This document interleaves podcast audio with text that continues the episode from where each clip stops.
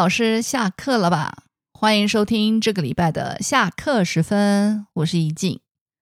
教外国人中文这个工作呢，对第一次听到的人或者没接触过的人，都会觉得这个是一个令人好奇又新鲜的工作，因为教学的对象很特别，再加上华语师资培训课程越开越多，还有华语教学相关系所学成的纷纷成立，让想进入这个行业的人也越来越多。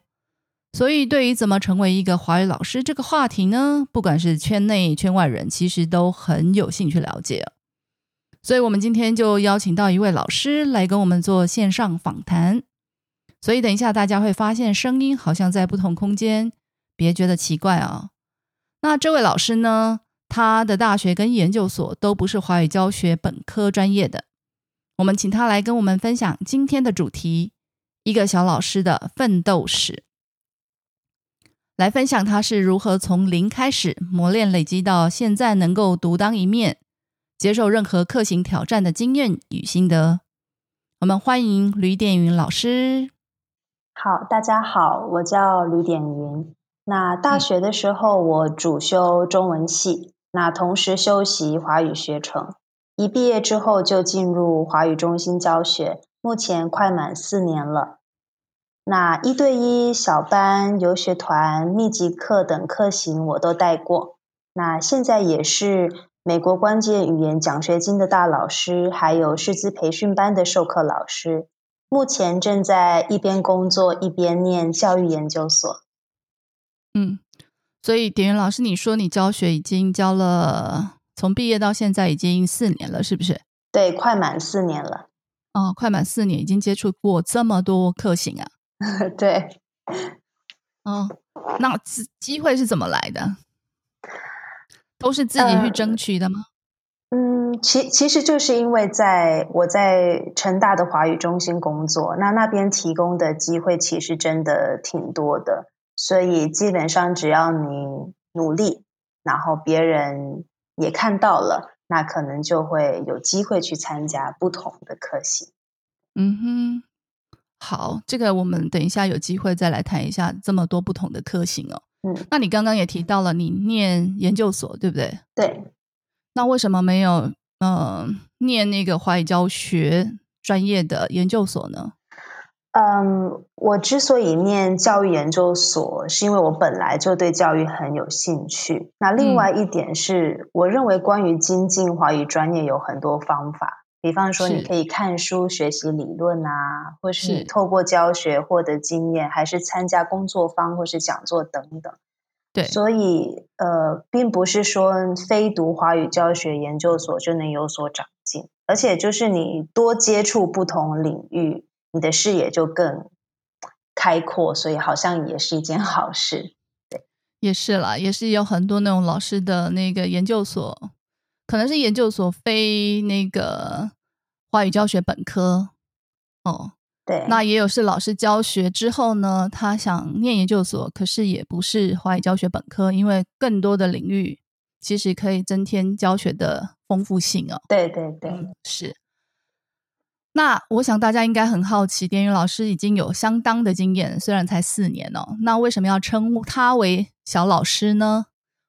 说来就是我的问题了，因为点云是我在成大教对外华语学程的时候的学生，那可以说呢，我一路看他成长茁壮，有我自己现在有觉得 青出于蓝更胜于蓝的骄傲，所以点云啊，你可以跟我们分享一下吗？当初为什么想要修华语学程啊？嗯，那这要这就要回到高中毕业那个时候，就是我考完学测之后，我就把我存的钱花光，然后我到德国的慕尼黑去学习语言跟旅行。那有一次在语言课上，我的老师就问大家：“你们以后想从事什么样的工作？”那我就回答他：“我从小到大梦想都是当老师。”为什么那么快就知道？从小到大都是当老师。对对对，因为呃，第一个原因是我妈妈以前是一位国小的老师，所以是受妈妈的影响。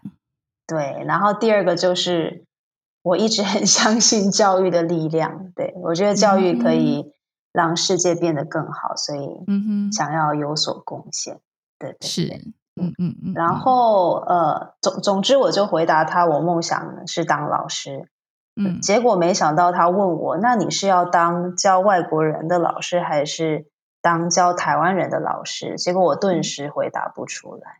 对，然后后来他告诉我，哎，也许你回国以后，你可以考虑当教外国人的老师啊，因为我觉得你很适合这份工作。那事实上我不清楚他为什么这样觉得啦。总总之，我就很好奇。当一位教外国人的老师到底是什么样的感觉？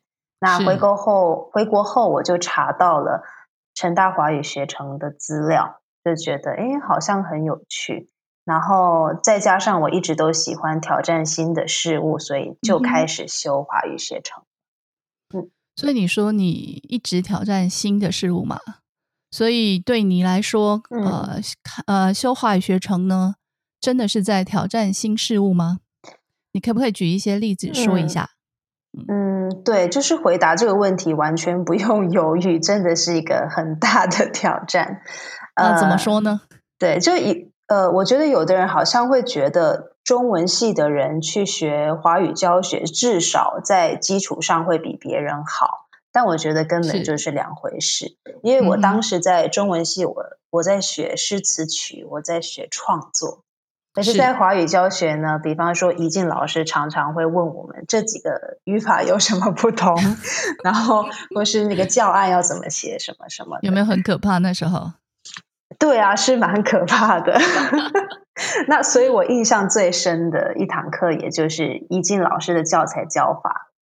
嗯，然后我们那个，对对对对，哦，我们那个时候的期末报告呢，是要做一个教材。当当然，老师没有狠狠要我们做一整本啊，但是至少要一个单元啊，要封面目录什么的。那我想老师应该多了解自己编教材不是一件容易的事，所以对于学成的学生来说，真的是比登天还要难。嗯，你觉得那个最大的原因，或者是应该难点在哪里？嗯，因为你要不断的去思考它的先后顺序，它的难易程度，然后不是不是只从老老呃，不是只从制作者的这个角度来想，你也要考虑到老师的角度跟学生的角度等等的。所以呃，虽然很艰辛，但是真的收获很多，因为它给你非常多思考的空间。对。所以学生其实还蛮喜欢受虐的，就是希望可以有那种 会可以用力思考、挑战的课程哈。对对对，嗯，那你什么时候知道或确定会把华语教学当做是你未来的主要工作呢？嗯，其实我修了半个学期的华语学程后，我就已经确定了。嗯，就是因为我发现学期呀，对对对，哇。就是我发现我真的对华语学程有很大的热忱，就是那种废寝忘食的程度。哇哦！对，然后甚至把华语学程摆在中文系前面。这个我好像常常听到学生说哈。对啊，所以华语学程真的是很好的课程。嗯，好，谢谢。对，然后其其实我我当下自己觉得还蛮困惑的。嗯嗯，困惑什么呢？因为中文系是我的第一志愿，是，所以我就觉得，哎，怎么会有一个专业比古典文学更让我着迷？所以我自己也觉得很惊讶。对，是，嗯，然后很多意外，对不对？对，然后另外就是我前面说过，我会用我打工的钱到德国去学习语言嘛。那我跟那里的语言老师的关系很好，那我那时候就想，哎，如果就像他说的，呃，我成为那样的老师也很好啊。那反正都是当老师，所以转换跑道好像也可以。嗯，那另外一个就是因为我从高中就开始当这个国文跟社会的家教，所以比起教国文、教华语的挑战更大。然后，我不想做一份太轻松的工作，就是我希望我的人生更精彩一点。对，嗯，所以你刚刚说你想成为如果你可以成为那样的老师也很好。嗯，那你嗯所谓的那样的老师是什么样的老师呢？呃，那样的老师就是指在语言中心上班，然后教外国人自己母语的老师。嗯但其实我更想特指一位老师，就是呃，我我还记得他的名字叫芭芭拉，然后他是一位很努力、很有耐心，然后总是面带微笑、很关心学学生的一位老师哦。那其其实他并不是所有老师中教的最好的一位，但。但是呢，却是我最感激的一位，就是因为你可以感觉得到他的真心。就是其实我觉得当 当学生的时候，其实看得很清楚、欸，是就是一个老师在台上，他到底是不是享受教学，然后这个老师他到底是不是尊重我的想法的，就是其实都感觉得到。对就是如果是当学生的话，他其实真的喜欢那个老师，是因为那个老师的真心诚意跟关心学生的意思吗？嗯，我我觉得最好的情况就是真心诚意跟这个专业它是兼具的。对，但是专如果只有专，因为专业是可以继续磨练的嘛。是是那如果只有专业的话，但是却没有真心诚意，这个一段时间后就会被看穿。被看穿哈。对你刚刚也听到，就是那个老师芭芭拉老师啊，对，他很努力，嗯，是不是？对那。很努力这个东西，你是从哪里看出来的？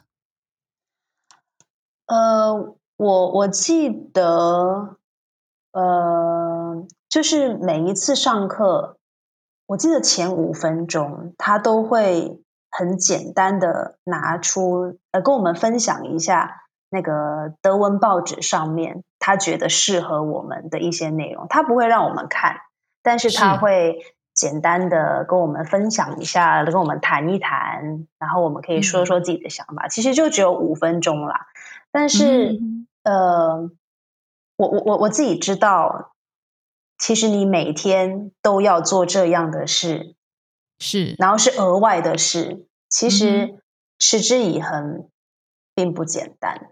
是，对，然他的出后嗯，对对，就是我觉得他的那个出发点很都是为了学生嘛。美，对对对，对，嗯，好，所以 受这个老师的影响，其实还蛮深的，对吧？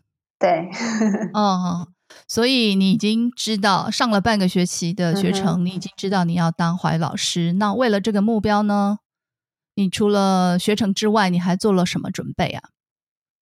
嗯，首先就是在休息学程的时候，真的要全心全意的学习。嗯哼，那我不知道目前华语学程的体制是怎么样，可是我觉得我当时上课的方式啊，或是实习的制度，其实都让我就是做了充分的准备。充分吗？我觉得蛮充分的，嗯嗯哼，但是当然充充分跟现实还是有一段差也是距。也是，对 对，哦然后另外的学成，另外的收获就是我交到了很好的朋友，然嗯后我们就会一起督，就是一起督促对方啊。比方说嗯刚开始训练发音啊，或是那个有字句啊，我们都会互相的督促，所以就是嗯一、一路一起扶持。这样，因为学对找成真的是很漫长的一条路。很漫长的一条路。对，就是我还记得，对我我听到几个修过学程的学生都像你一样，就是觉得哦，很漫长、很漫长的一条路啦，对，然后很辛苦。可是当然，他们也也也分享是最大的收获，应该其中之一啦。对，嗯最大的呃收获之一就是交到了一些志同道合的朋友。这个也对其实还蛮令我感动的啦。嗯，对，因为其实就是这样的相处过程中，不成为朋友其实也蛮难的。因为像我们当时 每一周都是见面三四次，然后一次就是至少三个小时那样的程度，所以我们都会嗯开玩笑，就是已经到一个一看到对方就会很想吐的程度，所以 然后又这样，然后因为一直修课嘛，然后都会约好一起修什么课，然后就这样持续两三年。嗯嗯嗯嗯，哇，这样 从这样的角度来听，就是我们那时候的学程真的很可怕哈。就是可怕，但是很有收获。对，嗯嗯嗯，对。然后呃，除了修学程，就是当时一静老师推荐我去一家日语的补习班当家教。对啊，我记得那那件事。嗯嗯。那我有三位学生，他们是教台湾人日文的日本人。那一周只有一次，一次三个小时，但我那时候真的是花了五六倍的时间去准备。对，嗯哼，那这三位当中有一位是已经教日文十几年的老师，哇，那他真的是不苟言笑，就是很严肃的 类型，很可怕哦。而且要求很高，对吧？对对对对，非常哦高。哦然后每次上课，他都会问我，为什么你这样教？我为什么嗯要做这个功课？嗯，呃，为什么我一定要说完整句？等等这样的问题。哇哦，那对一个菜鸟来说，真的是太可怕。我每次都很想落荒而逃，这样。但是，是是是，对，但是因为他每次都问我这样问题，所以我就去思考，到底这个设计合不合理啊？我就要去找到问题的答案。所以其实也很感谢他啦。对，是是是，那呃，还有另外的准备就是那个客服，嗯就是基本上华语中心常常会招客服，那只要时间可以的话，我都会参加。嗯所以也就是说，您把那个能累积经验、磨练技巧的机会都尽量把握，是不是？对，所以你觉得客客服会带给你很大的帮助吗？对，其实客服真的给我蛮多帮助的。当然，如果、如果呃你的心态是说，哎，我去跟学生聊聊天就好，那这样对嗯双方都没有帮助啊。那可是嗯如果你是每一次都做好准备，我要怎么设计这个活动啊？我要怎么帮助学生快速的了解这个对话等等，那一定嗯有收获。而且你，而且因为你是单独跟他上课，所以你会，你甚至可能会比他团体班的老师更了解他个别的情况。嗯，所以有机会就去试试看吧。对，就是把握任何可以累积实物的经验就是了。对对然后这个另另外一件事就是刚刚呃点云提到了那个很很可怕的那位学生，什么问题都问，然后会问为什么要这样设计哦。其实我觉得可能有些老师觉得遇到这样的学生是运气不好嗯哦，因为很可怕，嗯，每次都不想去上。可是其实应该要感谢这样的学生，因为他呃一个人就可以给你很多很多的挑战，没错。那一次你就可以累积很多的实力哦。对，就是危机就是转机。机对，所以这样听起来，累积教学技能跟实力真的不是一件简单、快速呃快速的事情哦。所以我有疑问，呃，是想问你哦，就是嗯在这个摸索、磨练、累积的过程中呢，你有没有曾经怀疑自己适合这个工作吗？嗯嗯，其实我从来都没有怀疑过，就是从来没怀疑过。对，其实我好像不是好像，我蛮固执的，就是我下定决心，我就觉得我要，我嗯就会坚持到底的那种。所以我那时候，呃，决定要当华语老师的时候，我就有人就有人告诉我，哎，华语老师薪水那么低，你确定吗？你就去嗯考公务人员啊什么的。是，那因为我是标准的追梦者，我就觉得人生就是要追求梦想，不然人生就很没有意义。对，所以，所以我当然也没有听他们的，就是一直继续往这条路走。那嗯另外一个就是家人很支持我，是然后就像我的妈妈也。就是从小就一直告诉我，就是人就是要做自己喜欢的工作啊，这样什么什么的。嗯嗯然后他很鼓励我去追求我的梦想，所以无形中就是你的心也会更加平静。对，然后就是有什么困难就能够继续克服。因为有家人的支持嘛，对不对？对，是，嗯，嗯，好。所以你说对自己的那个梦想非常的固执或坚持，对，所以可以忍受当中的各种挑战跟艰辛的事情，是不是？对，然后就是当然没有一份完全好的工作，没有一份完美的工作，因为你嗯不管到哪里去，你都会有可能环境的问题呀、制度的问题什么的。嗯哼，然后，但是就是因为这样，然后你才要做一份你真心喜欢的工作。喜欢的工作，对对不对？那个才可以永久持续下去嘛。对嗯。所以其实也，我觉得你们还蛮厉害的，很早就知道自己的目标跟梦想跟未来的工作在哪里啊，对，我觉得自己蛮蛮幸运的。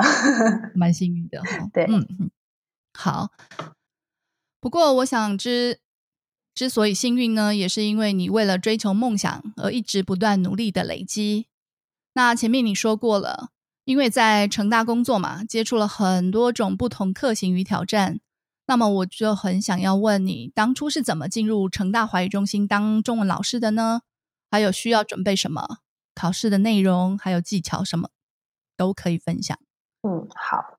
那当初是在华语中心的网站上看到他们正在征老师，嗯，所以我就鼓起勇气勇气试试看，因为我想呢，反反正没应征上也不是什么损失，对。是那我记得当时有笔试、呃试教、面试，那还要准备就是履历自传，所以可以说一共有四个部分。可是、呃嗯，为什么就是成大？就是因为是你第一次看到的吗？还是嗯对最近？嗯，我觉得有可能就是因为我是成大华语学程出来的，所以是当下好像也没有想太多，就觉得诶，好像就是也很熟悉成大的环境了。嗯嗯嗯，然后那时候可能是也呃，可能也跟时间点有关系，就是是刚好看到，然后那个时候就觉得嗯，那就试试看。对嗯哼嗯哼，那所以比嗯，对，所以你刚刚说的那个考试的内容有四个部分，是不是？对对，嗯那笔试其实我不太记得考了几科，但基本上就是英文跟华语专业。是，对，那我大概是特一个别的吗？其实我觉得我就是我考的最不理想的应该是英文，因为我那个时候就想，哎，英文到底要考什么？是，然后我就想，嗯，我想不出来，所以我就没准备。嗯嗯嗯，对，那我就是大部分的时间其实都在准备华语专业。是。对我是大概嗯是怎么准备的啊？嗯，我我基本我记得我好像是一个月以前就是开始准备，然后我其实主要就是把以前学成学的那些讲义都嗯拿出来复习。学成学的讲义 对，是为了准备考试吗？就是笔试那个部分，没错好好好好，有没有对帮助？有有有有，但 但但我觉得其实最重要的还是，就是你还是你之前累积出来的。因为比方说，因为我从大一下就开始修学成的课嘛，然后一直到大四上都还有，也就是说，它就是一直都有涉猎，所以所以比较不会说，就是中间有那个。呃，比方说中间空了很多时间都没有学习，对。嗯，不会比较生疏就对了，不对？对对对，哦，对，不过啊你的意思就是嗯，说需要磨练那种累积上台的那种教学的感觉，嗯，还有是就是面对外籍嗯学生的那种他们的问题可能的可能会问什么样的问题，或者是那种上课的情况，是不是？就是说理论的部分，你真的可能要自己念。嗯 对，那至于试教的部分，呃，就像老师说的，你要有经验，你要磨练上台，不会那么慌张。你要知道就是当呃评审老师他丢了什么，呃，比方说他丢了什么东西给你的时候，你要知道你要怎么反应。对，是那我这点就是因为之前有蛮多客服的经验，对，然后还有在日语补习班，就是当家教，所以还还可以算是跟实际教学是有一些连接的，对。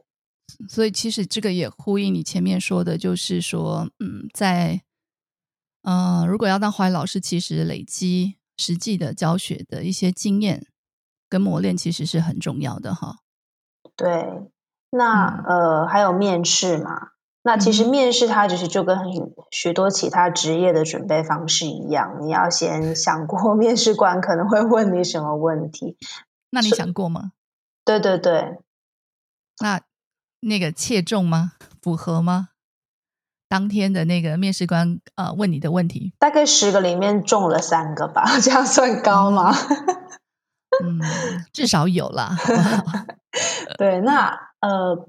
不过我觉得，我我可能会想特别提那个履历跟自传的部分。嗯，怎么说？我记得我我记得我那时候的心态，其实我有点担心，因为我就觉得，然后我才刚毕业，所以我跟别人比起来会比较差，就那种感觉。那我我觉得，对于社会新鲜人来说，其实你不管你你的内容再怎么写，你的丰富度都很难比得上社会人士。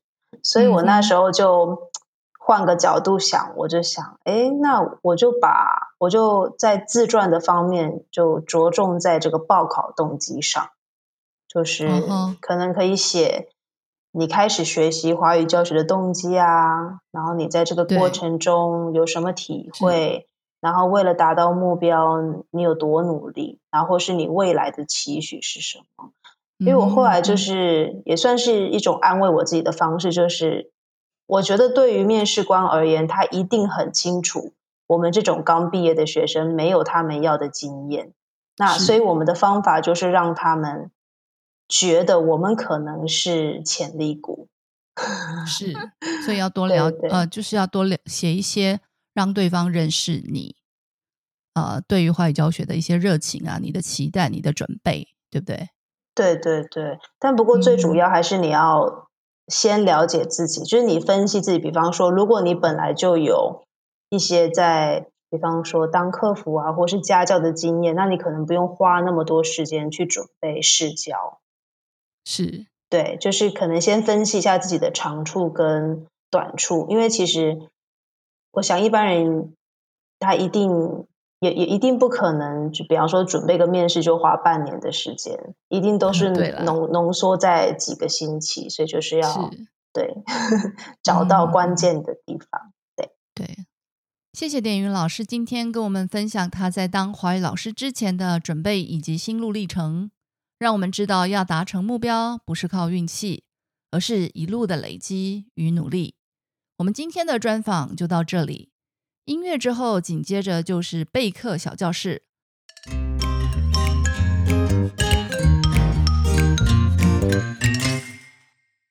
大家好，又到了备课小教室的时间了。这个礼拜想跟大家聊聊抓找语法情境的重要。每次谈到语法教学呢，老师们所提出的难点，整理起来大概有两点哦。第一点是学生课堂上都会说出句子，但下了课生活中就不会自然使用。那第二点呢，是怎么自然导出切入，把语法上的有效又有趣呢？这些问题归咎起来呢，我觉得核心的原因是没有使用语法功能与情境来教，因此造成教学上一连串的不顺畅。怎么说呢？我们回到怎么教语法这个问题，老师们可以想一想自己是如何导入语法的。我这几十年观察下来，发现老师们常用的方法不外乎是图片教学法、词组替换法跟句式改换法这几种。这几种有什么问题吗？我们先说说图片教学法好了。可能有人会问：图片不是一种情境吗？不用吗？不是不用，是要看怎么用。很多老师可能花了很多时间找了大量的图片来辅助语法教学，但操作起来就变成看一张说一个句子的方式，没有情境使用，没有沟通互动，只有看，只有让学生看所给的提示图片，然后讲出完整句子的另类造句的情况哦。那这种方式常常看到是用在教句型的时候，呃，所以情况可能是什么呢？老师常常是给两张图，比如说一张是在家看电视，一张是去公园散步，问学生哪个活动好，要学生用“与其不如”来说出句子。比如说，他希望学生说的是：“与其在家看电视，不如去公园散步。”那有没有发现？这样根本没教到“与其不如”这个句型的使用功能与搭配情境，只是让学生填空。第一个图片放在“与其”之后，第二个图片放在“不如”之后。如果是这样的话，同样的方式是不是也可以套在“宁愿也不要”的教学呢？比如，我宁愿在家看电视，也不要去公园散步。所以，这样的方式是我们不建议的，因为教了好像没教一样。所以学生当然不会用了。再举语法点的例子，张小姐跳舞跳得很好看的吃不得的来说，老师会在简报上面秀出的的结构公式，再出现一张跳舞的图片，搭配一个比赞的手势，然后指着跳舞图说张小姐跳舞，再指呃赞手势说很好看。所以我们可以说张小姐跳舞跳得很好看。接着就再继续出现下一张，可能是爸爸做饭，然后搭配不好的手势，要学生说：“哦，爸爸做饭做的不好吃的句子。”或许会搭配一些提问，比如说：“你爸爸做饭做的很好吃吗？”然后以此类推。那这样的操呃操作，我们是不是也可以看图说：“爸爸的饭很好吃，爸爸做的饭很好呢？”所以语法教学应该要教到语法的核心功能，找对的情境切入，才能教学有效。那其他两种方式，词汇替换法跟句式改换法的问题其实是大同小异的，只是将图片置换成词组跟句式而已。像句式改换法最常用在教把字句的时候，常常是老师给一般 SVO 的句子，让学生改成把字句。而教背字句的时候呢，就给把字句让学生改成背字句。这种不带情境与互动的替换方式，是完全无法让学生内化产出的，因为完全没有使用功能跟情境。所以，当学生在外面实际遇到的时候，怎么会知道要用呢？那么，大家一定很想问：用情境自然导入的方式该怎么操作？我们还是以吃不得的来说明哦。第一步要先找到吃不得的的功能是什么？对，是评论。但课堂上我们是不可能用这样的词汇跟学生直接解释的，所以老师应该要想的是如何将所谓的评论转换成学生懂的方式。怎么转啊？怎么转换呢？老师们可以这样想哦：一般生活中是以什么情境呈现所谓的评论？或者换个方式来想，什么提问我们会用“张小姐跳舞跳得很好看”这个句子来回答？是是，当有人问张小姐跳舞跳得怎么样，你就会这样回答。所以呢，所谓的评论是指看了某人做了某件事之后，也就是 SVO 的部分所产生的感觉，是很加形容词的部分。这样我们就得出操作这个语法点的基本对话模式：一问一答，也就是 A 问张小姐跳舞跳得怎么样，B 答张小姐跳舞跳得很好看。这也是我们要创造出来的情境。接下来第二步呢，使用跳舞的动态图，不是静态图哦，因为静态图无法让人观赏评价，所以要使用动态图。让学生看完了以后呢，问学生：“你们觉得张小姐跳舞跳的怎么样？”然后直接带出“吃不得的”的使用情境，直接感受秒懂，之后大量复制套用练习就可以了。有了这套情境对话模式，就可以操作整个教学环节，从教学示范、确认检测、嗯操练吸收、运用活动，都是以这个模式来进行。另外也能带出沟通交流的性质哦，因为既然是符合真实使用的情境，就能延伸到跟学生相关的生活提问，比如你们家谁跳舞跳的最好看？谁做饭做的最好吃等等的。因为是关己嘛，所以会很新鲜、很有趣的。这样的方式是不是好处多多呢？不仅有使用情境，还能交流互动，从师生互动到生生互动，因为有问有答，就可以让学生自己动起来。从操练到活动，就不需要老师来引导，完全放手给学生相互练习问答，达到学生多说、彼此多沟通交流的目的。因此，老师在教语法的时候呢，非常非常重要的就是要找出符合功能的情境对话，也就是所谓的话轮哦。这会让句子活起来，让学生动起来，一举数得。以上提供老师备课的思考。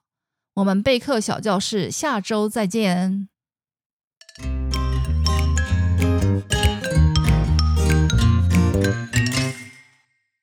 谢谢大家收听我们今天的节目。希望今天的内容对大家有所帮助。如果你对今天的内容或本节目有任何建议或想法，欢迎到我们脸书说吧语言工作室粉专留言。如果对我们华尔师资培训课程有兴趣的话，请到我们的官网 sblc.tw 逛逛了解。那我们下周再见喽。